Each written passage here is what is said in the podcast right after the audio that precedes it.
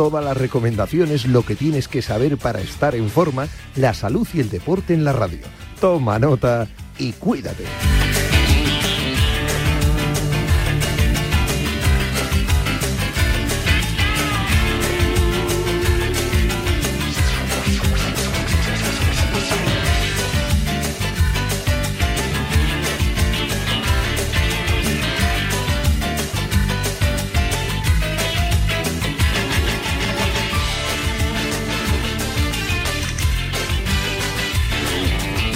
Yanela Clavo.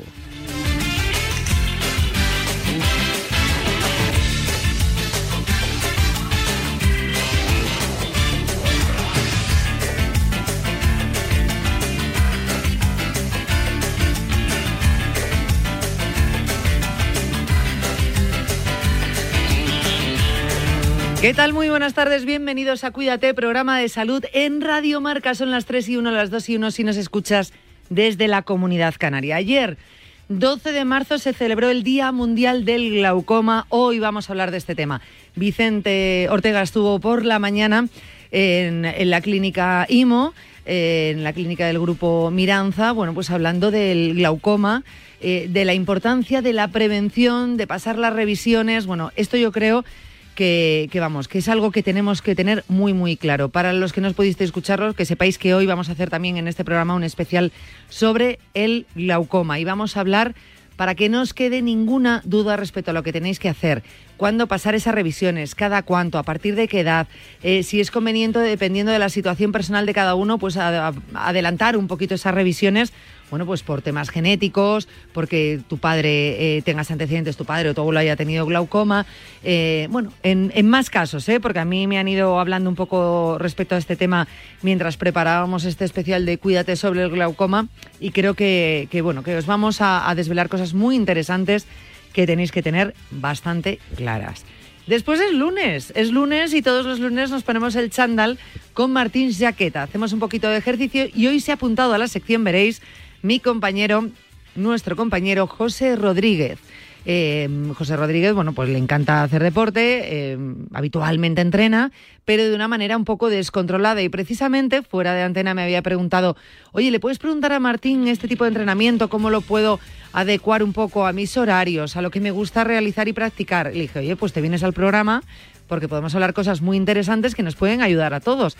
Así que me dijo que se venía sin problema Martín en un ratito viene aquí a, estar en el estudio conmigo, eh, no por teléfono, va a estar aquí, a mi ladito, y también José Rodríguez. Así que bueno, ya sabéis, hablaremos de, estos entrenamientos que yo creo que bueno, que son ejemplos que nos, nos pueden venir muy bien. No nos tienen por qué gustar todas las disciplinas, todo tipo de entrenamientos y siempre Martín lo dice, que cuando vayamos a entrenar que adaptemos también un poco ese entrenamiento no solo a objetivos, sino también a nuestros gustos, porque nos va a hacer que mantengamos en el tiempo ese entrenamiento y no tiremos la toalla o estemos cambiando o bueno, pues al final pues pues por aburrimiento terminemos abandonando, que se trata precisamente de no de no abandonar y convertir ese entrenamiento en rutina, que es lo que realmente viene bien.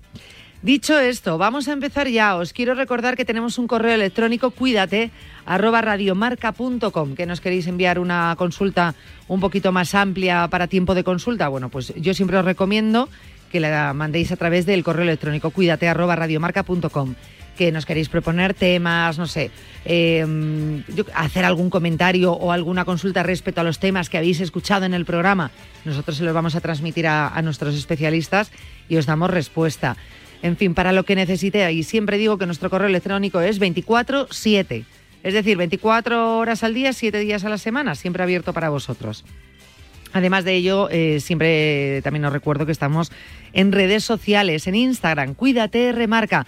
Ahí también os vamos eh, haciendo un resumen eh, bueno, pues de cosas que nos van diciendo, consejos, tips que nos van dando eh, nuestros especialistas en el programa y también tenéis, bueno, pues un guion de todos los programas para que no perdáis ningún tema. Y oye, pues me interesa que el otro día hablaron de, no sé, de la caída del cabello, pues voy a escucharlo. Me interesa que el otro día hablaron de hipertensión, pues voy a escucharlo. Ahí tenéis un pequeño guion que yo creo que también os puede ayudar y orientar un poquito. Cuídate, R Marca. Vamos a empezar ya con buenos consejos y haciendo repaso también de la actualidad en materia de salud. El deporte es nuestro. Radio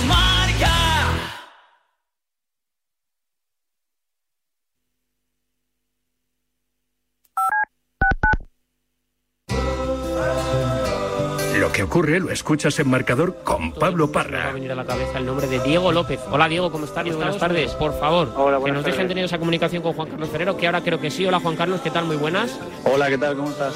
Pues eh, nota para saludar a Susana Guas. Hola Susana, ¿cómo estás? Muy buenas tardes. Pues muy bien, además encantada de Los estar aquí. protagonistas del deporte, primero en Radio Marca. De 7 a 11 y media hablamos de deporte. Simplemente periodismo. Monse, cáncer de mama, 45 años. Escúchame, cáncer. Me has cambiado la vida dos veces. La primera me pillaste desprevenida, pero uno aprende, ¿sabes? A resistir, a plantarte cara. No has acabado conmigo. Ahora me has hecho más fuerte. Valorar más las pequeñas cosas. He vuelto a sonreír y confiar en la investigación. En CRIS contra el cáncer damos esperanza a miles de personas creando tratamientos innovadores para que su vida no pare. CRIS contra el cáncer. Investigamos. Ganamos.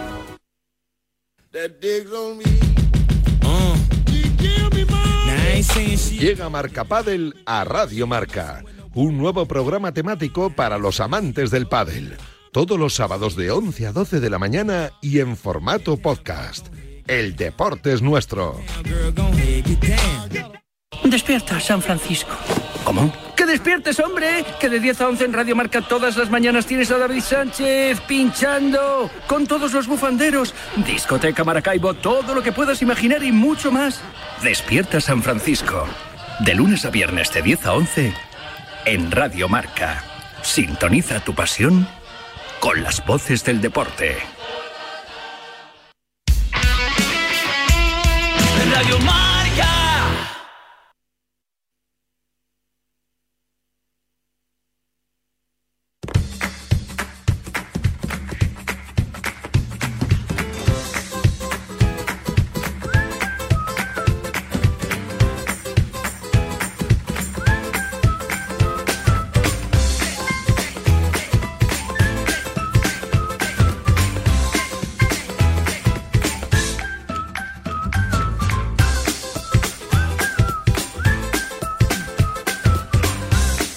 Vamos con toda la información. Ya sabéis y siempre os recuerdo que toda la información que os voy dando aquí lo podéis ampliar mucho más estas noticias en, la sección de salud del mundo. Punto es la sección de salud de bienestar de marca.com y en la página infosalus.com con toda la información y actualidad en materia de salud donde viene todo muy bien eh, explicado.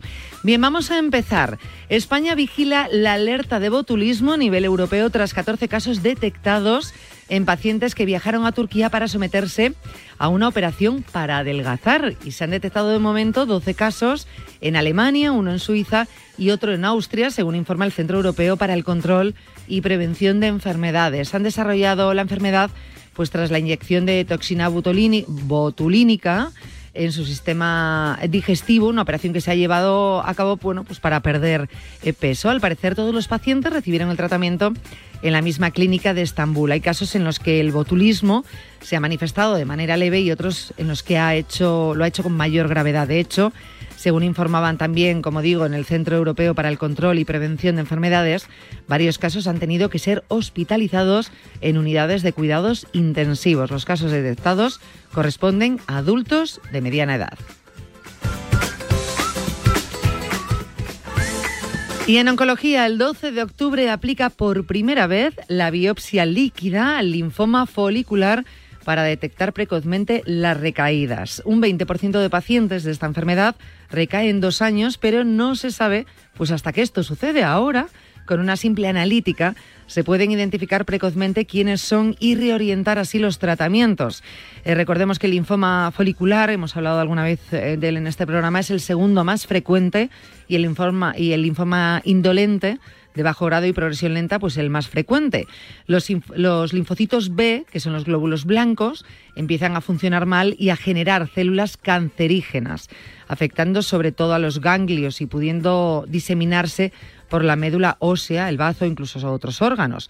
Afecta a todas las edades, pero lo habitual es que aparezca en torno a los 60 años. El tratamiento estándar de primera línea es la inmunoquimioterapia y el 80% de los pacientes suelen responder bien con esperanzas de vida de más de 20 años tras el diagnóstico. La depresión aumenta el riesgo de ictus. Las personas que tienen síntomas de depresión pueden tener un mayor riesgo de sufrir un derrame cerebral, según un estudio publicado en la revista online y en online eh, Neurology, la revista médica de la Academia Americana de Neurología. Los investigadores también descubrieron pues, que las personas con síntomas de depresión eran más propensas a tener una peor recuperación tras un ictus.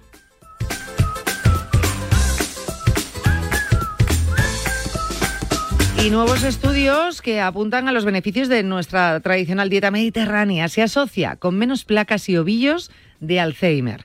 Las personas que consumen dietas ricas en verduras de hoja verde, así como otras verduras, frutas, cereales integrales, aceite de oliva, judías, frutos secos, pescado, pueden tener pues menos placas amiloides y ovillos en el cerebro, signos de la enfermedad de Alzheimer. Es como así mm, lo pueden ver, ¿no? Que las personas que no consumen este tipo de dietas, según un estudio publicado, como digo, en la revista Neurology, eh, aunque nuestra investigación dicen los expertos, no prueba pues, que una dieta sana se tradujera en menos depósitos cerebrales de placas amiloides, también conocidas como indicadores de la enfermedad de Alzheimer, sabemos que existe una relación y que seguir eh, dietas como la mediterránea puede ser una forma de que las personas mejoren su salud cerebral y protejan la cognición a medida que envejecen. Un nuevo método puede ayudar en el tratamiento clínico del cáncer de próstata. Un método avanzado de diagnóstico por imagen resulta prometedor para mejorar el diagnóstico del cáncer de próstata, ya que ofrece a los médicos una visión más clara de los tumores sospechosos durante la biopsia. Los resultados provisionales revelan que cuando se utilizan junto con, técnicas de imagen estándar, las exploraciones adicionales podrían ayudar a los médicos a tomar mejores decisiones sobre los tratamientos posteriores.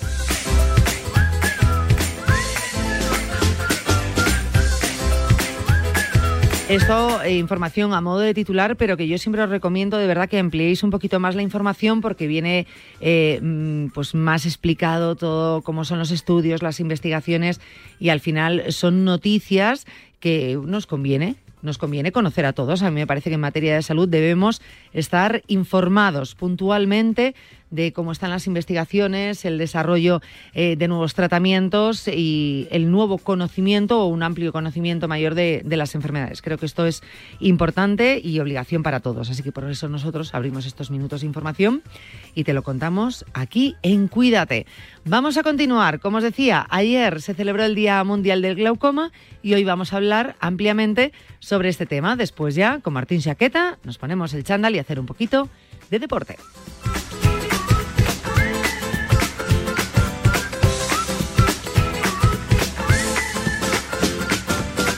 A ese dolor de espalda que no te deja hacer deporte o a ese dolor de cabeza que te hace difícil trabajar, ni agua. Ibudol, el primer ibuprofeno bebible en stick pack para aliviar el dolor. También Ibudol en comprimidos. Adultos y niños a partir de 12 años. Al dolor, Ibudol. Tenía que ser de Kern Pharma. Lea las instrucciones de este medicamento y consulte al farmacéutico. A la una de la madrugada llega Javi Amaro y las apuestas de goles a la sintonía de Radio Marca. 30 minutos de actualidad deportiva, consejos claves y análisis para apostar con responsabilidad y la mejor información de la mano de los mejores analistas. Cuando te escapas a tu casa de la playa, es lógico y normal que pienses algo así. Tener una casa para desconectar me encanta, pero está mucho tiempo vacía y que pueda pasar algo sin enterarme me inquieta. Securitas Direct te entiende. Por eso su alarma detecta si alguien intenta entrar en tu casa, activando su tecnología Zero Vision, un humo denso que expulsa al intruso en segundos para que no se quede allí. Porque tú sabes lo que te preocupa y ellos saben cómo solucionarlo. Llama ahora al 900 103 104 o entra en securitasdirect.es.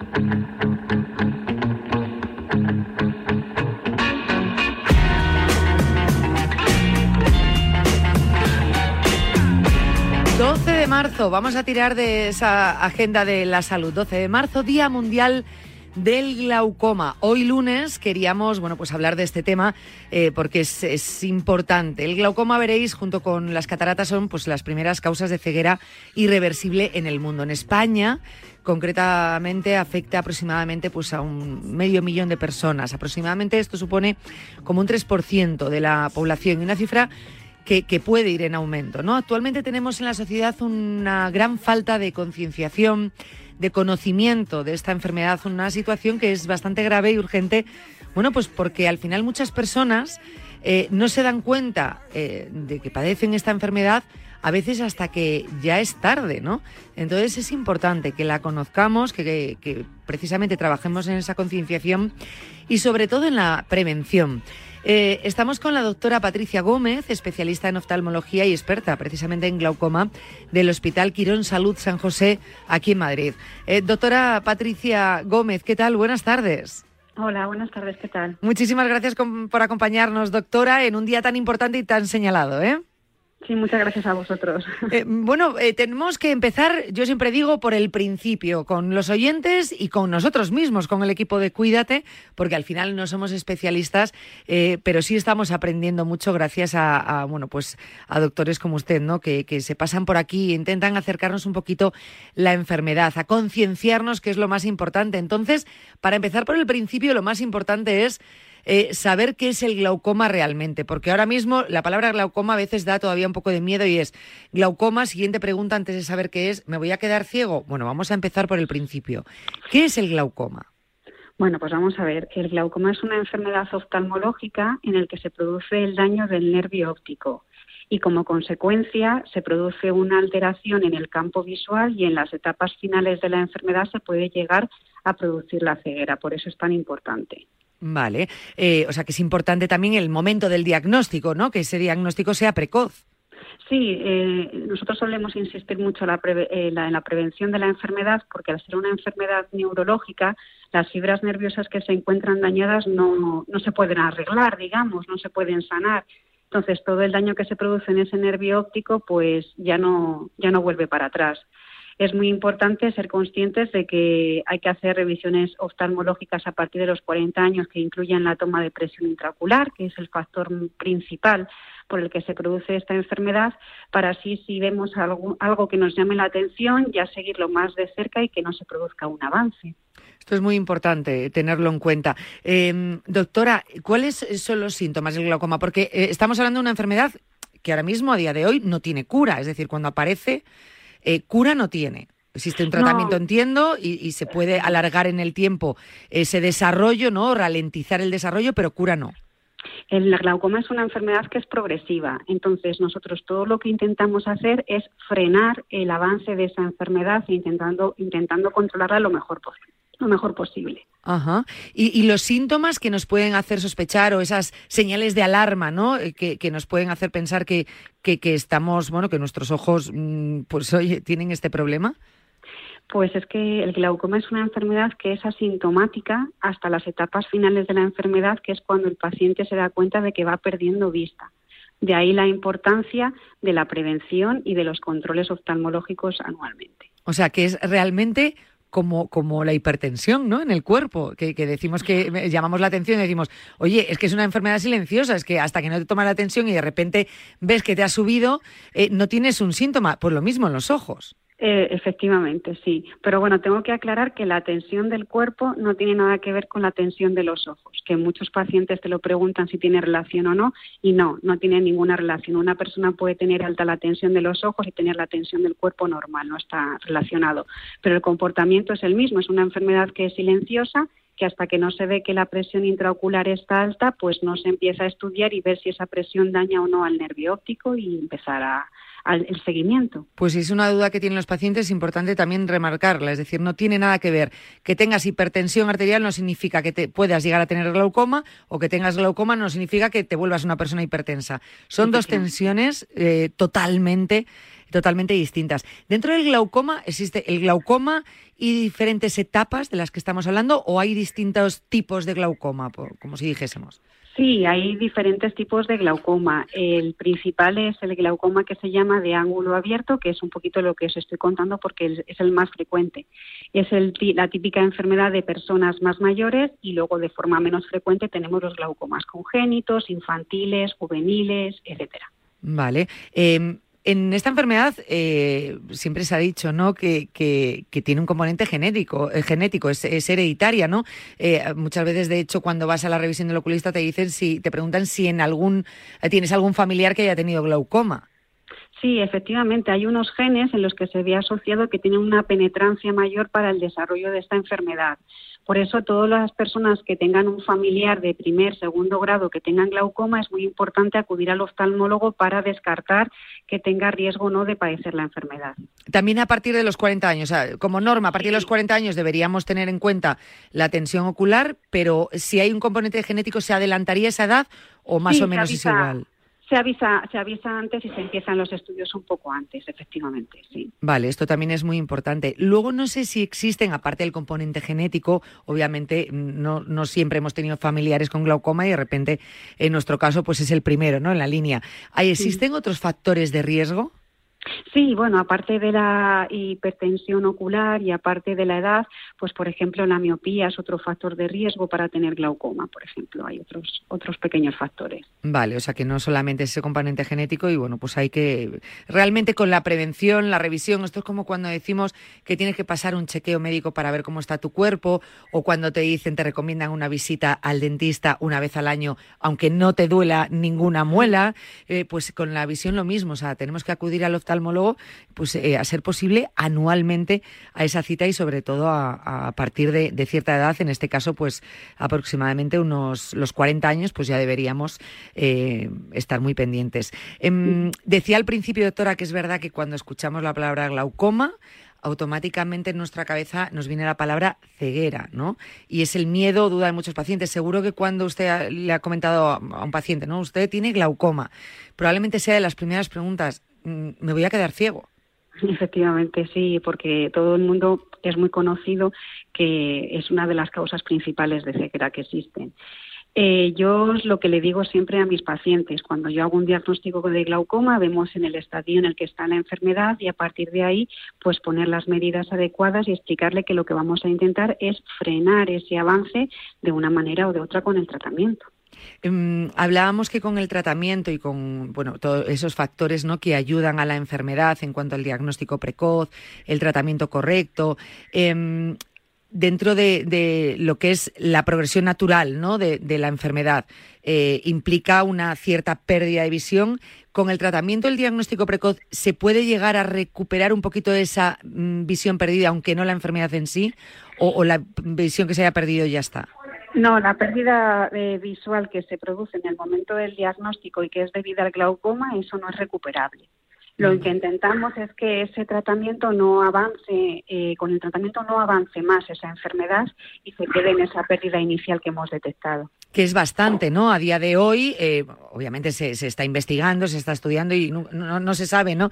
De aquí a unos años cómo es la situación, incluso si podemos llegar a estar hablando de, esa recuperación, eh, pero desde luego, bueno, pues eh, ya es bastante el, poder frenar esa progresión y mayor pérdida, ¿no? De, de, visión. Entiendo que el tratamiento también depende del estadio, de la situación de cada uno y de cómo vaya progresando la enfermedad, que eso también debe ser muy individual y muy personal del paciente.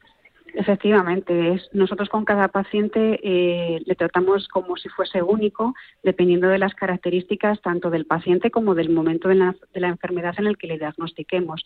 Es un tratamiento muy, muy individualizado. Ha, comentado antes, ah, llama la atención, ¿no? Porque también es verdad que el glaucoma, eh, igual que nos entra ese miedo de eh, me voy a quedar ciego, siempre se ha relacionado pues con la edad, un poquito más con la edad. Y, ha comentado que hay casos no de glaucoma en gente joven. O sea, cada vez hay, incluso, bueno, pues pasa también con otras enfermedades, que, cada vez van saliendo más casos o, no, o es, es, dentro de, bueno, pues mm, algo que tienen en los genes y que a, lo mejor da la cara a una edad temprana.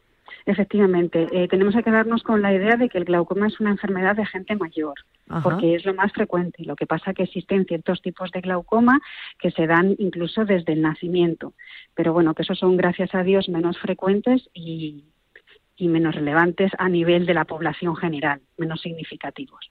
Por un lado, en cuanto a los cuidados, la prevención, obviamente, volvemos a repetir, mm, todo pasa de manera general por la revisión y por para acudir a la cita con el con el oftalmólogo, pero luego una vez diagnosticado el glaucoma aparte de lo que es el tratamiento en sí, hay algunos cuidados o medidas, por ejemplo, que tenga que adoptar el paciente con, con glaucoma, por ejemplo, en sus rutinas, que tenga que ver pues la alimentación o el descanso o el deporte. Hombre, nosotros como todo médico recomendamos una vida lo más saludable posible, pero es verdad que no hay nada concreto que el paciente pueda hacer aparte de seguir las instrucciones médicas para frenar la enfermedad llevar una vida sana, realizar deporte, comer sano, dejar de fumar también es muy importante y cumplir con las órdenes de tratamiento. Y en la prevención igual, pasa por esa revisión al oftalmólogo y pues sí, eh, eh, vida saludable desde luego nunca va a venir mal, pero no hay nada que, podamos decir para prevenir, para colmo o, no, o para, para alejar la enfermedad. si aparece, lo, Lo, único que podemos intentar hacer para alejar la enfermedad es eh, tomarnos de vez en cuando la presión intraocular y ver que todo está correcto. Bueno, pues entonces es que nadie nos va a quitar de que, en el fondo tampoco está mal, quiero decir, es que tiene que ser así. Eh, pues pasar por chapa y pintura una vez al año, doctora. Efectivamente, efectivamente, hacerse las revisiones rutinarias eh, para intentar coger los factores a tiempo e intentar que la enfermedad no vaya avanzando. ¿Usted nota en la consulta que hay más concienciación respecto a este tema, que la sociedad realmente está acudiendo más a esas revisiones y está más concienciada o todavía falta? A ver, yo por mi parte creo que todavía falta. Es verdad que los pacientes que tienen familiares que tienen glaucoma son mucho más, más conscientes de todo el proceso y sí suelen ser bastante eh, cumplidores a la hora de cumplir con sus revisiones. Pero es verdad que una persona de 40 años, pues lo típico es una persona joven que ve la enfermedad muy lejos todavía y no es consciente de, de la importancia que es hacerse el chequeo, como dices, pasar por chapa y pintura para, para ver que todo está correcto. Sí, es que en el fondo tampoco no lo, no, lo ponemos tan complicado. Yo decía, piensas, vale, es que aparte de, cuidarme tengo que coger cita, en el caso de las mujeres, por ejemplo, más todavía, el ginecólogo. Bueno, que los hombres también, ¿eh? que deberían pasar la revisión, o sea, todos, cada uno. Y dices, una en enero, otra en febrero. Yo pondría una semana al año, procurar, y tú vas pidiendo ya la cita para el próximo año y una semana al año, oye, por todo, vas al oftalmólogo, vas al dentista, vas a tu médico de cabecera, vas a tu ginecólogo, a tu urólogo, a quien necesites. Es decir, pues, pues, en una semana y hacer todo esto, porque a veces dejamos que pase mucho el tiempo y creo que en el glaucoma puede ocurrir lo, mismo que puede pasar, por ejemplo, en ginecología, es decir, dices, bueno, no la he pasado este año, el próximo año iré. Y a veces es, es rápido, ¿no? Es decir, ya bueno, pero es que has perdido un año. Sí, sí, sí, en eso sí que tenemos que estar bastante concienciados, la verdad. Pero bueno, que lo importante, tampoco hay que alarmar a la población, ¿de acuerdo? Simplemente que hay que seguir una serie de revisiones de forma rutinaria para intentar que nos den el, el ok de que todo está bien y seguir con nuestra vida pues hay que hacerlo. Y ya está, si es que hay que hacerlo. Como hay que hacerlo, no nos lo planteemos. Y punto, ya está. Eh, doctora Patricia Gómez, muchísimas gracias por haber estado con nosotros hablando de glaucoma en Cuídate. Yo creo que hemos aprendido un montón y sobre todo eh, puesto nuestro granito de arena para la concienciación eh, y el conocimiento de la enfermedad, que era nuestra asignatura en el día de hoy. Así que gracias de corazón. Muchísimas gracias a vosotros. Un abrazo muy, muy fuerte. Gracias. Hemos hablado con la doctora Patricia Gómez, especialista en oftalmología y experta en glaucoma del Hospital Quirón Salud San José en Madrid. ¡Ven! ¡Métete debajo de mi paraguas! Siempre hay alguien que cuida de ti. En Autocontrol, anunciantes, agencias y medios, llevamos 25 años trabajando por una publicidad responsable. Campaña financiada por el Programa de Consumidores 2014-2020 de la Unión Europea.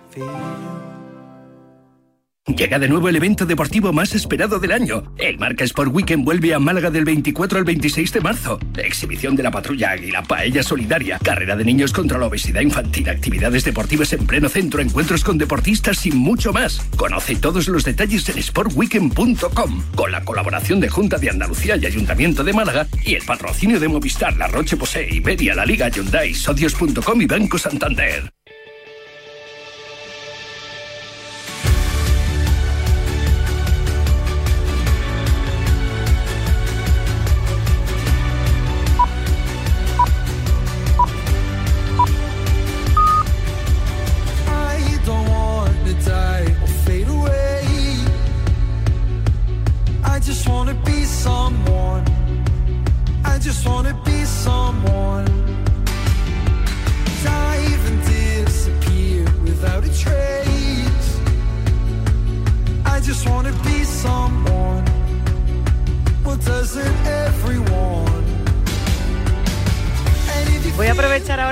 Empezar el programa, porque estaba aquí sentado a mi izquierda Martín Saqueta y he dicho, ah, como generalmente dejamos mucho que suene la sintonía, he aprovechado para quitarse la chaqueta. Joder, qué rápido te la has sacado, Martín. La chaqueta. Quiero decir, o sea, que, que te has levantado a, sacar, o sea, a quitarte la chaqueta. Me agarró calor. Me ha quedado- es que me ha quedado una frase así como muy gallega, lo de sacar es más quitar, ¿no? Eh, pues eso. Me agarró calor, me agarró calor porque me estaba moviendo, me estaba moviendo. Esta Chanela, por favor, Chanela. ¿eh? Madre mía, ya dos programas así, no puede ser. ¡Ay, Dios! Eh, es que me adelanto, me adelanto a vuestras cabezas, me adelanto, nada más, ha pasado eso. Chanela, Chanela. Entonces, bueno, pues te levantaste y yo dije, le voy a pillar para que yo salude a Martín, Martín no está en el micrófono, bueno, quería hacerte una jugarreta y al final me la he pasado yo a mí sola, Bueno, la jugarreta. ¿Bien? muy bien, ¿y vos? Muy bien. Feliz. Estoy súper contenta porque hoy vamos a arrancar una sección que me acabo de sacar del ala, pero te voy a decir una cosa, llevaba prevista como dos años. Bueno, qué bueno. que es tener un compañero en el estudio que te pregunte sobre cosas de entrenamiento, ta, ta, ta, ta, ta, ta, ta. Y dije, pues me voy a ir... No, la verdad que es que estábamos comiendo hoy, os voy a contar lo que ha pasado. Estábamos comiendo Vicente Ortega, José Rodríguez y yo. Y entonces le dije a José, eh, oye, que ahora en un rato empiezo Cuídate y viene Martín, entonces vamos a hablar de un tipo de entrenamiento. ¿Tienes algún entrenamiento que quieras? eh, del que hablemos, se le valga a los oyentes. Y entonces me empezó a preguntar y dije, no, no, tú te vienes a la sección de Martín. José Rodríguez, ¿qué tal? Buenas tardes. ¿Qué tal? Muy buenas. Es el, es el hombre más polideportivo, eh, te diré, los oyentes ya lo saben. eh, es el más polideportivo de toda la casa. Es decir, habla de todos los deportes. Narra fútbol y habla de todos los deportes y narra muchos deportes. Con lo cual, puedes Habla, también entrenar. Pero luego, claro, se me dan, en, trasladado a, a la práctica, se me dan bastante peor. Ostras, Yo pero- los veo y digo, vale, la teoría... Pero viéndolos tanto, pues habrás aprendido La teoría. solo. La, práctica, vamos con la L. En prácticamente Pero- todos.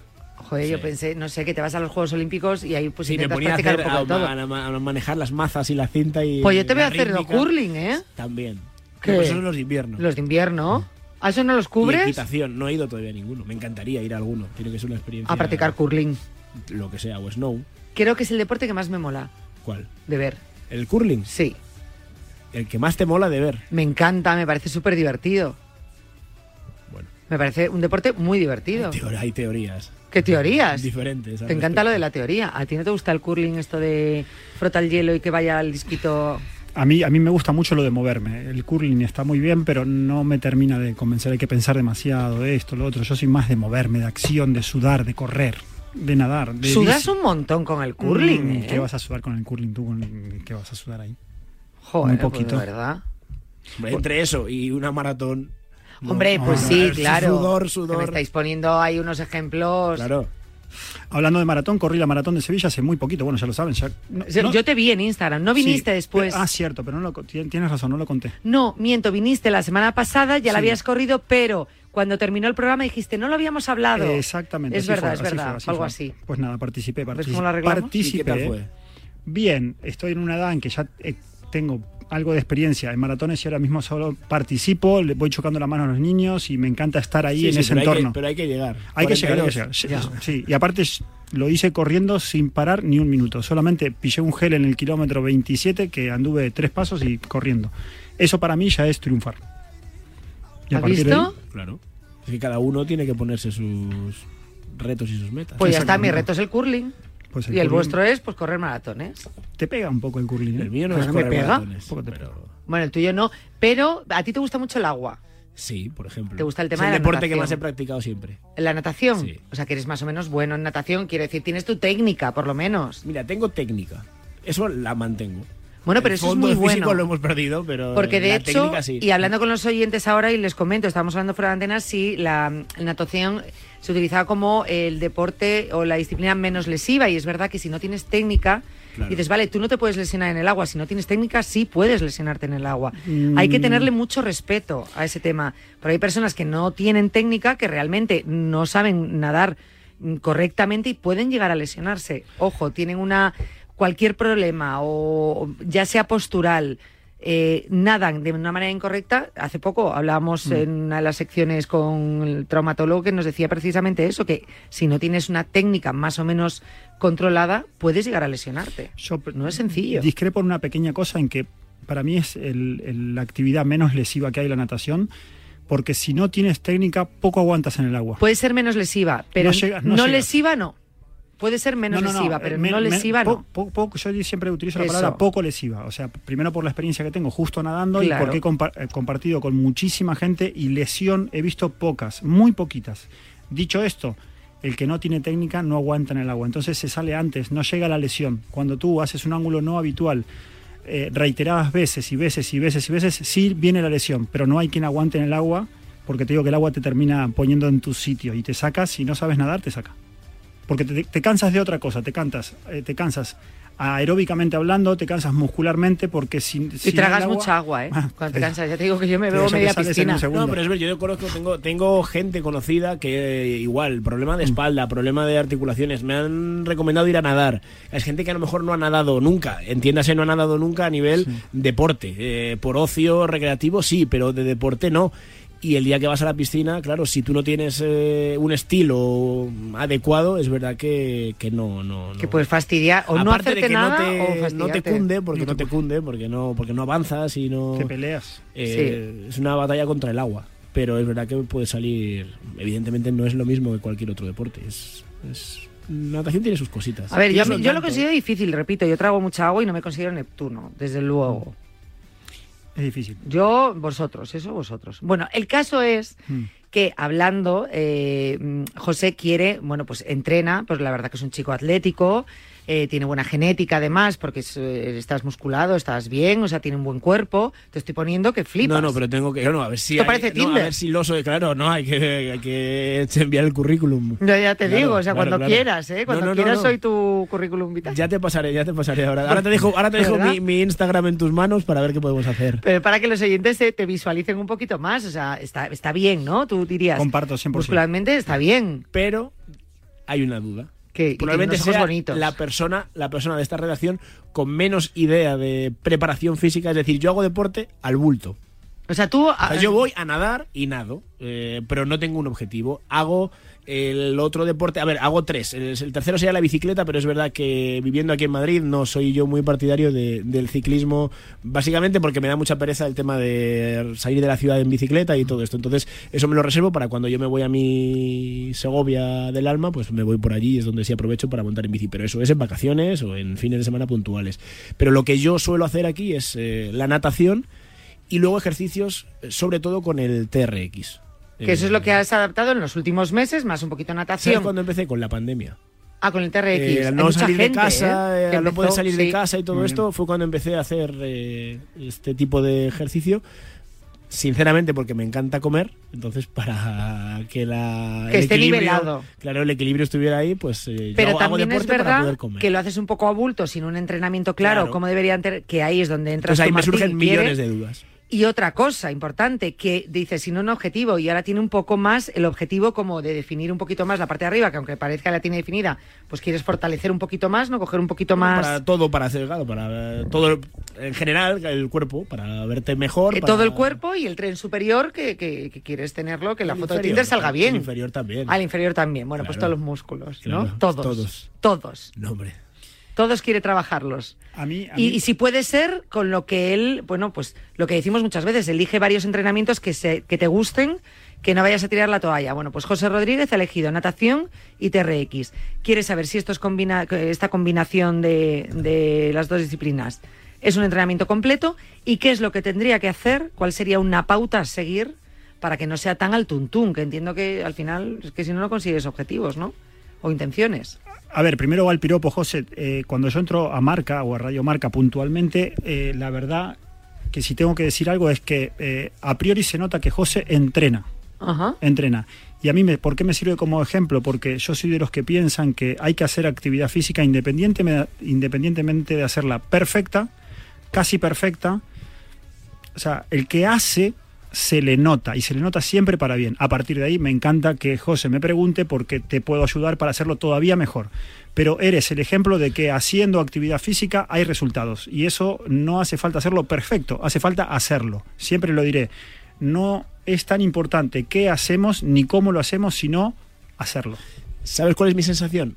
Que eh, por mí y por gente que Mm. conozco, eh, hay gente que quizá haciendo menos deporte, pero haciéndolo bien, saca más partido que gente que le dedica mucho tiempo, pero eso, como no, a lo mejor muchas veces, y se lo digo a los oyentes, como no conocemos una buena manera de hacerlo, no nos ponemos en manos de alguien que nos eh, diga o nos marque un camino y nos eh, explique, oye, eh, estos ejercicios a lo mejor, eh, a lo mejor emplear media hora, 40 minutos de, de sesión te aportan más que estar todos los días una hora y media haciendo por hacer eh, Al tuntún por ejemplo a sí. nadar tirarte a la piscina hacer largos no es es bueno evidentemente mucho mejor que estar en el sofá viendo la televisión y comiendo guarrerías pero no es lo mismo a lo mejor estar una hora nadando pim pam al ritmo que te dé la gana que plantearte una sesión de 40 a 45 minutos con un inicio unas series o una no lo sé eh, eh, intensidad de, de repartir las cargas no, no sé pero eso es mi sensación que yo muchas veces voy hay días que vas por hacer deporte, por hacer algo, y te cunde menos que cuando te planteas un objetivo y te dicen, mira, pues a lo mejor hoy con que hagas mm, 20 series de 100 metros o de tal, eh, lo tienes hecho. Y, y- realmente en distancia o en tiempo invertido es menos de lo que harías yendo por ir, que a lo mejor dices, vale, me he hecho 2.500 metros o 3.000, pero a un ritmo normal, con unas pulsaciones a un nivel normal, y no me he exigido tanto como de la otra manera. A ver, José, comparto eh, 100% lo que dices, pero quiero eh, explicar algo. O sea, Sí, por eso, por eso. yo a no genéticas, a genéticas muy parecidas, quien entrena más duro consigue resultados más rápidos y en Claro. más corto espacio de tiempo. Pero también debo decirte que el otro día en la maratón de Sevilla me pasaba gente de 60 años que le sobraban 10 Claro. o 15 kilos. ¿Qué significa?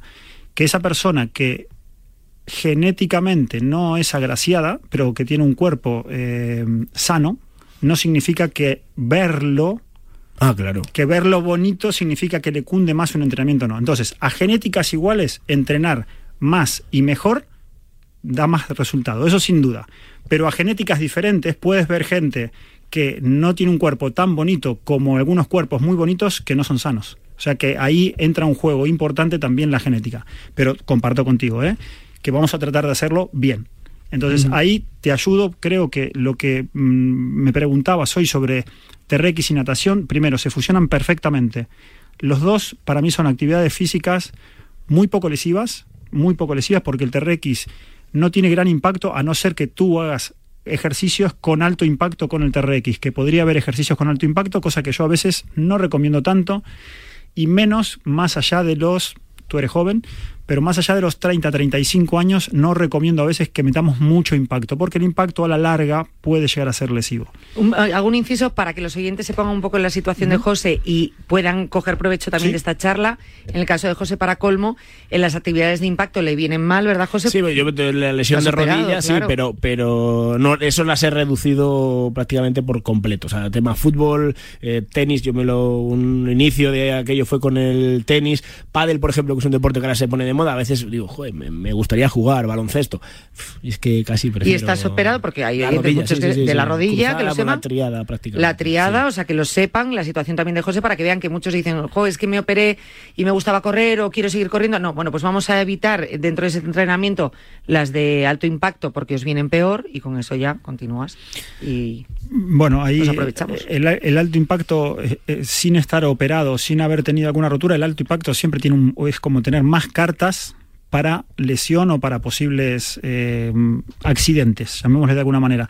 A partir de ahí, por lo que, por lo que José me estaba contando, bueno, una, una lesión co- con, cierta complejidad que intentó correr alguna vez y que ya ese dolorcito cuando intenta correr, que también ahí está como amagando. Eso significa que puede haber una mala cicatrización, cicatrización entre comillas, porque es un, un- no está curado 100% Ajá. o bien curado 100%, o una mala pisada, lo que puede generar ese dolor.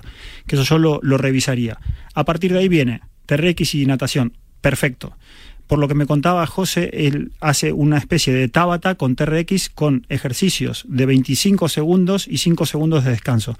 Cosa que para mí está muy bien y que no recomiendo a todo el mundo. Ojo, porque entrenar 25 segundos con 5 segundos de descanso por bloque, ojo, hay que tener cierta forma física. Cuando empiezo suelo Sí. hacerlo de 20.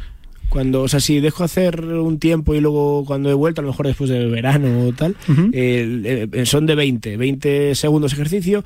Los 5 segundos es el- lo que es el cambio de, o sea, el tomar una bocanada de oxígeno para cambiar, el, pues no sé, si es por ejemplo eh, pectoral, pues cambiar a si tengo que ponerme de espaldas o algo parecido, pues lo que tardas en, en el cambio, sí, 5 segundos. Esos 8 ejercicios por bloque y luego ahí sí que entre bloque y bloque descansar en torno a 45 segundos.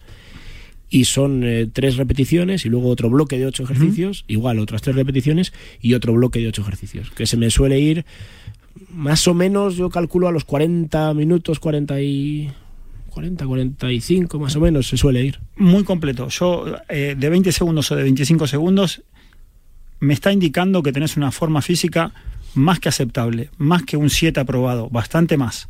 Entonces, a nuestra gente de Cuídate, ojo, cuidado, no quieran copiar lo que estamos diciendo ahora, porque no es tan fácil, pero sí podemos hacer especies de tábata eh, de 25, 30 segundos y a veces con algún descanso más para nuestra gente, para nuestra gente, cuídate. En el caso tuyo, para mí estás entrenando muy completo por todo lo que me comentaste.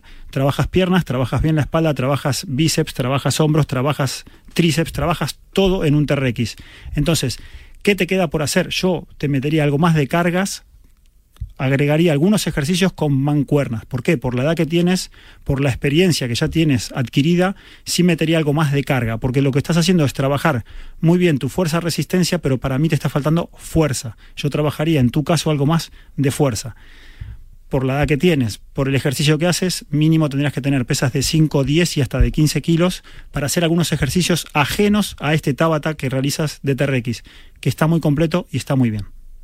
O sea, que ahí a partir de ahí trabajaría con algunas series más cortas, con algo más de descanso, pero con más carga. ¿Y eso con la natación cómo se compagina? Eso con la- O sea, con- ¿cuánto? ¿Que tres días uno, dos, otra? Bueno, ahí viene el objetivo que yo te voy a preguntar. Si la natación pasa a ser un complemento o si pasa a ser un objetivo. Es que ahora mismo no tengo un objetivo en cuanto a... De hecho, lo hemos hablado, travesías de natación, eh, pero tampoco ahora mismo tengo ninguna en mente. Entonces pasa a ser un poco más el objetivo de cuidarte, de, de hacer deporte. Bueno, que está bien Pensando como en, complemento pues del, eso, del es- TRX. Vamos a ¿no? decir operación bikini, ¿no? Por decirlo de alguna manera. Pero bueno, sí, el cuidarte un poco pensando en, en estar bien, salud, estética, eh, y que si llega el día de mañana y puedo hacer una prueba de natación, pues eh, a mi ritmo, como hemos dicho siempre, pues, pues, pues puedes estar preparado para decir, oye, en un mes hay una travesía de 4 o 5 kilómetros, pues la tengo que preparar. Pues tienes una base sobre la que hacer algo. A mí si viene una persona y me diría, mi objetivo es realizar una travesía de 6-7 kilómetros en un tiempo X, te diría, vale, la fuerza la vamos a trabajar en un trimestre y luego vamos a aflojar con la fuerza porque la fuerza en natación te va a hacer perder ese timing, esa... eh, bueno, timing es la palabra, ese, ese puntito de estar perfecto, la fuerza te lo, te lo va a hacer perder porque te pierde algo de eh, movilidad articular, cuando hay Mm. mucha fuerza. Ahora, la trabajaría en un trimestre puntual del año. Ahora, en el caso tuyo, que te apetece hacer una travesía para disfrutarla, te diría que yo fuerza sí metería a lo largo del año, quizá mes antes de la travesía bajaría un poquito o quitaría la fuerza porque no nos hace falta para esa travesía a nivel puntual.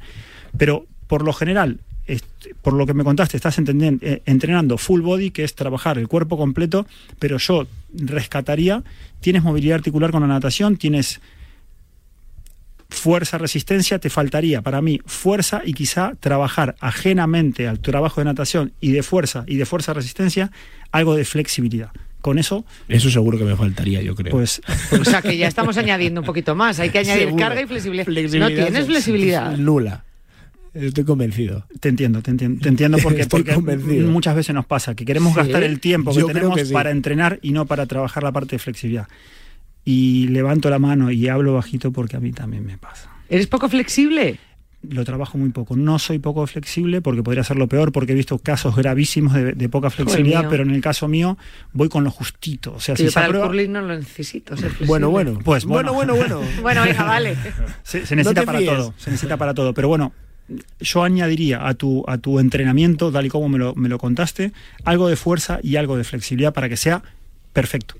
perfecto. Entonces, Es que, ¿sabéis cuándo? Yo empecé eh, a hacer cosas fuera de, del agua. Bueno, fuera del agua había hecho, pero no tenía la frecuencia en la pandemia, en el confinamiento.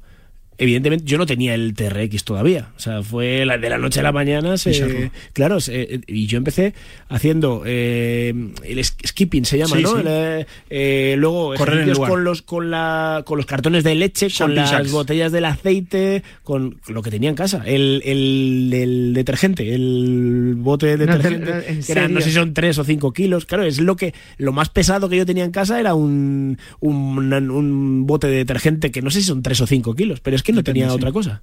Eh, el paquete de agua de las seis botellas, pues son, no sé si son 9 kilos, ¿no? Pues es un litro y medio. Pues eso es lo ¡Qué que, fuerte! Eso es lo que tenía en casa. Pues José, a mí eso me encanta, me encanta porque a mí todavía eh, baja más a la realidad de lo que yo le cuento a la gente. O sea que no hace falta tener pesas en casa. Hace falta No, yo no tengo, no- nunca hice falta- una pesa, eso Ahí está, hace falta tener cualquier, cualquier cosa nos vale. Y, y eso es lo que para mí simplifica eh, esa excusa de, de- de no tener, no, no entreno porque no tengo, o porque cuando lo tengo no sé cómo hacerlo. Cualquier cosa que movamos que tenga algo de, de- peso, algo de peso, nos va a servir para, para estar más sanos. A partir de ahí, quien quiera que pida y que y se lo vamos a contar de una manera más completa. Pero en el caso tuyo, haces un entrenamiento muy completo y te pondría un aprobado sin decirte lo que te falta. O sea, te pondría un aprobado alto. A partir de ahí, oye, ya que estamos, Claro, claro. un es- poquito de fuerza, un poquito de flexibilidad. La duda de decir, eh, ¿qué, qué harías? Eh, ¿Menos fondo y más eh, caña, más intensidad? No, no, a mí, a priori, a, a ojo, que ya tengo un buen ojo para esto, yo te metería algo más de fuerza. Y te estoy hablando de ir a lo- al, al 10, ¿eh? O sea, te estoy hablando de ir al 10. No, no, pero- Algo más de fuerza, algo más de fuerza, de, mm, series más cortas, más puntuales, con más descanso, para trabajar un poco más la fuerza y luego eso también equilibrarlo con esa flexibilidad que siempre es necesaria, porque si solo trabajamos fuerza, a veces nos obsesionamos con la estética y solo metemos fuerza a nuestro cuerpo y luego no nos podemos ni peinar porque no nos da la movilidad articular para llegar. Bueno, yo no me peino, pero... Bueno, pero hombre, pero te afeitas. Pero me afeito, ahí está. Pero se afeita, que es la misma. bien, Claro, bien, o sea, es el mismo. Pero, pero es que hay gente que no, que no llega a, a- a- a respetar los, eh, la movilidad que nuestro, nos dio la, la vida por naturaleza. O sea, no- la, vas perdiendo, la vas perdiendo, la vas perdiendo y vas metiendo fuerza porque queda bonito o parece que queda bonito y luego vamos entorpeciendo nuestros, nuestros movimientos. Entonces, yo siempre recomendaría, en el caso tuyo, la natación te ayuda con la movilidad articular, pero sí metería algo de flexibilidad cuando hay un trabajo potente de fuerza. Y el- es que no haría. Ah, bueno, eh, spinning alguna vez, ciclo he hecho alguna Es- vez. Eso te viene genial, pero la parte cardiovascular la tienes totalmente hecha con la natación. De la natación, revisaría un poco tus entrenamientos, obviamente, porque si hacemos series, si hacemos algo. Eso sí que está muy, a- muy primario todavía. está. Y mira que he hecho, eh, pero Sí. ahora es eh, ir a. Bueno, yo algo, algo de serie siempre te metería. Aparte, si en algún lugar le pediría a la gente que haga series siempre que pueda, sería en el agua porque no hay lesión. Si hace series corriendo puede haber lesión. En la bici no, en la elíptica tampoco, pero, pero cuando hay impacto y hay series, ojo, cuidado que nos podemos hacer daño. Pues, Es que me estáis dando envidia, estoy viendo a ver dónde en casa puedo enganchar las TRX. en cualquier puerta. En cualquier puerta. Ya, pero si me rozan. Oh, Ahí está, ya empieza la excusa. Ya empieza la habla- que se me rozan una las puerta, puertas. Una puerta No, que, no, no, que que cierre, o sea, la contra de cómo abre la puerta. Claro. Pues no, no, no, está no, teniendo no, un pequeño. Es que no hace falta ni un pasillo, es un. Lo único que tenemos que vigilar, porque eso puede pasar y lo he visto, eh, gente que esa puerta está enmarcada en un pladur y no en una pared. Entonces, ojo, que, que si hay puerta tiene que haber pared, porque si no podemos arrastrar. No en el caso tuyo, porque no tienes sobrepeso, pero una persona pesada, donde se esté sujetando y volcando su cuerpo en una parecita de pladur, ojo que puede hacerse daño. Pero ¿eh? estoy viendo que en el garaje puedo poner un gancho y ya está. Tranquilamente. El TRX entra en cualquier arbolito, en cualquier puerta, siempre y cuando haya pared. El, el- el TRX es un lugar, es una cosa fácil de poner. Y ya, si me pongo exquisito, es- llamamos a, al- a la persona de turno que con un buen taladro te ponga un buen gancho y, y lo sujetamos en una pared. O sea que estamos- Eso ya es más complicado. Jane, no pienses mal, no pienses mal, que puede ser operario. Tienes, pero el pro- sí, eso te iba a decir, digo, el problema, porque Sí, sí, nosotros no lo pensamos de primera. Sí, sí, sí. ¿Qué? No, la no, no, mente no, es la tuya. Sí, sí. Pero que no he dicho nada. Está sucia, está sucia. No, no, está. La mente es la tuya, no la nuestra. Janela, por favor. ¿Qué? ¿Qué te pasa? Un operario, ya sé, ya. Que no pienso nada lo que es pasa. hablarte, es hablarte de taladros No, pero es que has dicho la frase completa y digo yo, madre mía. Ay, Es que, es que, es que uno que venga con un gancho y te mete un taladro, o sea, vamos a ver.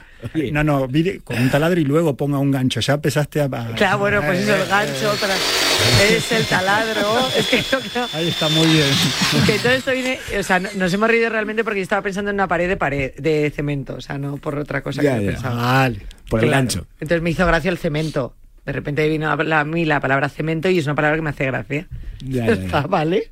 Sí, sí, sí, sí, sí, te entendimos. Ya está. Que eh, sí, es verdad, es verdad que me está diciendo Martín. Oye, que termina el programa, toda la razón del mundo. Pues no haber hablado más. Eh, Que yo os doy las gracias a los dos, ¿eh? Me ha encantado. Ahora lo tienes que hacer. Bueno, es que ahora ya con esto le voy a hacer fichar todos los días. Había que hacer un antes y un después. Hombre, es que dentro de unos meses quiero saber si todo esto lo has hecho y te ha valido de algo. ¿Sabes el problema? Que eso seguro que Martín lo entiende. Es que, eh, claro, esto luego hay que acompañarlo de la dieta, de todo esto. O sea, Hombre, de por comer bien. Y yo es que me gusta José, mucho comer. eso es Vas a entrar el próximo día a la consulta de la nutricionista. A que me ponga, a que me ponga las pilas, ¿no?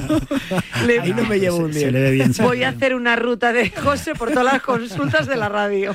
Se le ve bien, se le ve bien a José, está muy bien. Viene el próximo día un dermatólogo también. Te voy a muy meter. bien. Pues mira, le voy a preguntar que cuando ¿Ves? nado esto me hace, me hace, me hace pupa la piel. ¿Eh? Pues Te van a eso. escamas. La piel, no, el agua salada. El agua salada, es verdad que también lo Claro. estabas hablando antes, que Sí, te- sí, sí. el agua salada. Eh, a ver, no pasa nada, pero que cuando llevas un tiempo, pues la gente que tiene la piel más sensible, pues se le hacen heridas. Entonces, eh, Hay que echarse algo, ¿eh? sufres hay que un echarse poco. algo. Claro. Claro. Estaba pensando en mano de santo. Prueba mano de santo. ¿Qué es eso? La crema de Boticaria García y gemarrerías. Pues es la pera, es milagrosa. Alucinas, ¿eh? Con esa Pues crema, no. ¿eh? Alucinas. Le, le creo. Es alucinante. A Boti lo de le creo todo. Yo nunca me encontré una crema igual. Es tremendo, vale para todo. ¿Sí? Pues podemos ir a nadar los dos. ¿Vas a probar? No, yo, yo luego te, pues te iba a decir, luego te echo la crema, ¿no? A las José. Vamos a despedirnos ya. Bueno, muchas gracias a vosotros. José, adiós. Un placer. Ya me dirás si después del programa de hoy te ha aumentado el Tinder. Un abrazo. Instagram. Hay Instagram, Instagram, mejor. No, sí, sí, sí. eh, José se mueve más por los MDs de Instagram, eso va con la edad. ¿No? Sí, Vale. Tú eres más joven, MD de Instagram, sino Tinder. Instagram. No, Tinder ya es más Instagram. para los sí. viajes. Sí. Vamos a dejarlo para los viajes. No, Instagram en general. Venga, vale. Sí. Yo creo que sí. Ya, ya iremos hablando de todo esto también. Si, hay, si tienes otra sección sobre este tema, podemos hablar. Uy, la tengo. Bueno, ya hablaremos. Pues ya está. Sí, sí. Sí, ya verás, por Bricomar, que va a patrocinar esto. Muchas gracias, José. Adiós. Un abrazo, Martín. Adiós, adiós. Adiós a todos, os veo mañana. Adiós, Julián. Un abrazo.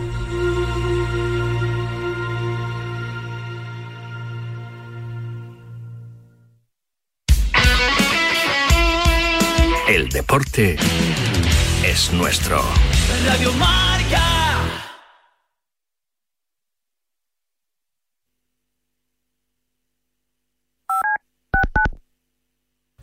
Creo que los ganadores de la NBA este año serán los Brooklyn, con un Kai, Kai Wille, una espectacular.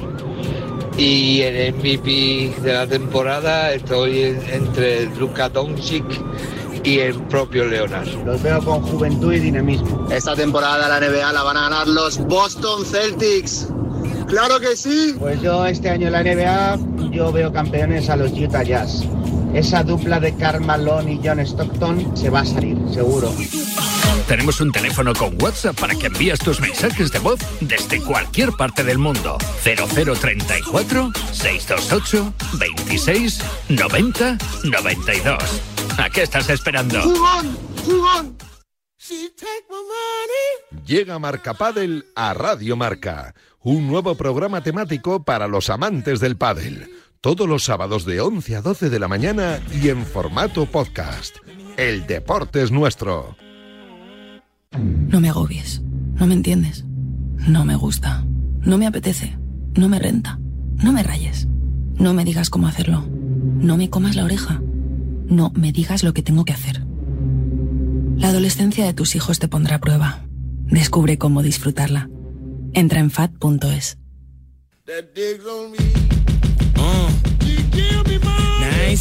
Llega Marca Padel a Radio Marca, un nuevo programa temático para los amantes del pádel.